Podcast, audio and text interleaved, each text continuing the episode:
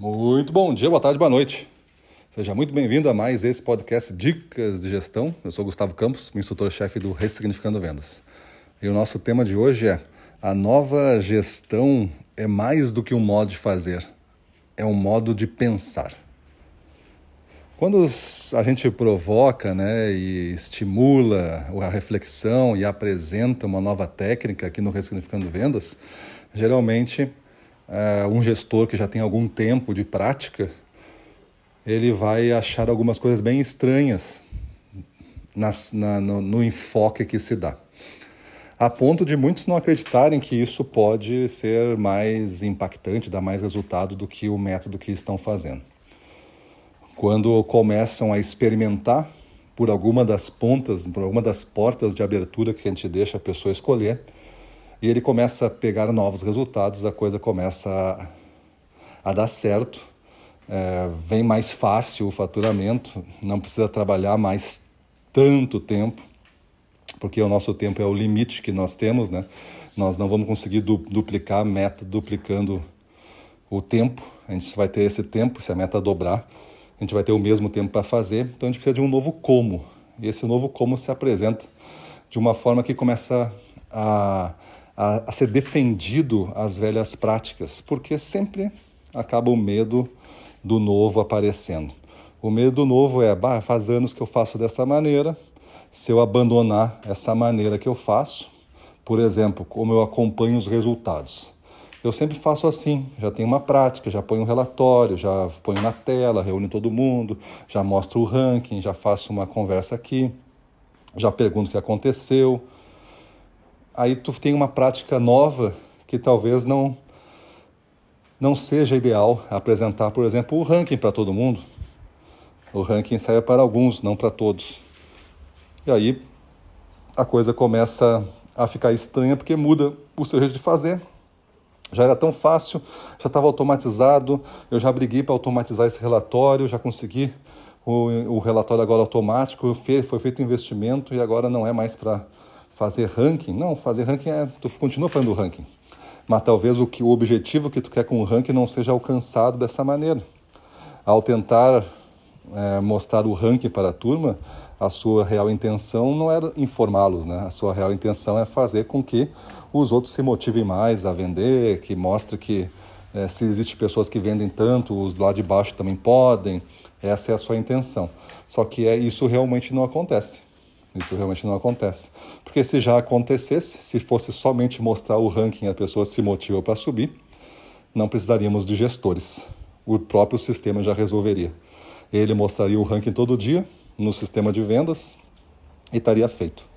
Então não precisa de nenhuma ferramenta para que você seja um gestor melhor. Mas com ferramentas e com um gestor que pensou diferente, essa gestão, aí sim a gente tem um melhor uso, a gente tem uma multiplicação até dessas ferramentas. As ferramentas podem ser a mesma, por exemplo, análise de relatórios, é a mesma ferramenta do passado.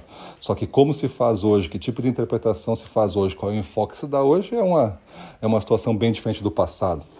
Uma reunião de feedback, como se fazia antes, ou não se fazia, às vezes tem uma situação que não se faz, né? Não se tem acompanhamento individual e não se faz reunião de feedback, e quando se vai a campo para ver um nosso vendedor, a gente vai a campo e, e, e faz um esforço de venda junto com ele. Viramos dois vendedores, e não um gestor e um vendedor, com missões é, diferentes, mas para o mesmo objetivo. Então essa nova gestão que a gente configura, ela ela tem realmente algumas coisas que é um como fazer novo, não é, não é só as velhas coisas, não tem um como fazer novo, mas mais importante do que isso, por isso o título provocativo, né, não é um como fazer, mas é simplesmente é como pensar essa gestão que aí ativa um novo como fazer. A ordem que está um pouquinho é, invertida. Se você não pensar diferente o seu papel de gestão e a sua responsabilidade e, a, e, a sua, e o seu poder, não vai ter ferramentas que você vai usar que vai dar resultado novo, porque vai travar o, o limite do uso da ferramenta, é o limite que o pensamento que você tem sobre isso está determinando. Se você não mudar esse pensamento, não ampliar esse pensamento, não acreditar que existe realmente um potencial enorme, que um dobro de resultados pode ser alcançado num curto espaço de tempo, basta que a gente alinhe algumas coisas entre diversos setores e trabalhe junto. Se você não acredita nesse potencial todo, se não acredita nessa velocidade de ganhos, aí o jeito de pensar da empresa limita o tamanho. E esse jeito é uma defesa. É uma defesa. A empresa não cresce mais e acha que só pode crescer isso, que isso é o bastante, porque é, o sistema está trabalhando assim. Existem algumas restrições, umas são reais, né? São restrições reais, armazenamento, capacidade de entrega, é, capital de giro, tudo restrições reais, e mas a maior parte são restrições imaginárias. E a gente tem que conviver com isso sendo um gestor comercial. Como é que eu entendo os objetivos da empresa, como é que eu entendo os recursos que ela me dá e principalmente o que tu controla, o resto são entendimentos, né? O que tu controla que é a maneira como você pensa a sua gestão comercial. Beleza? Então eu te convido a uma reflexão. Começa a partir de hoje se provocar. Como será essa nova gestão comercial? Se eu tenho 5, 10 anos de prática já, como será essa nova gestão comercial?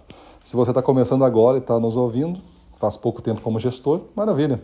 Só segue se atualizando aí no nosso canal, em diversos outros canais que falam sobre gestão, e você vai ter uh, o seu grupo aí de mentores que vão lhe dar ideias mais atualizadas de como fazer as coisas. Beleza? Então é isso aí, para cima deles.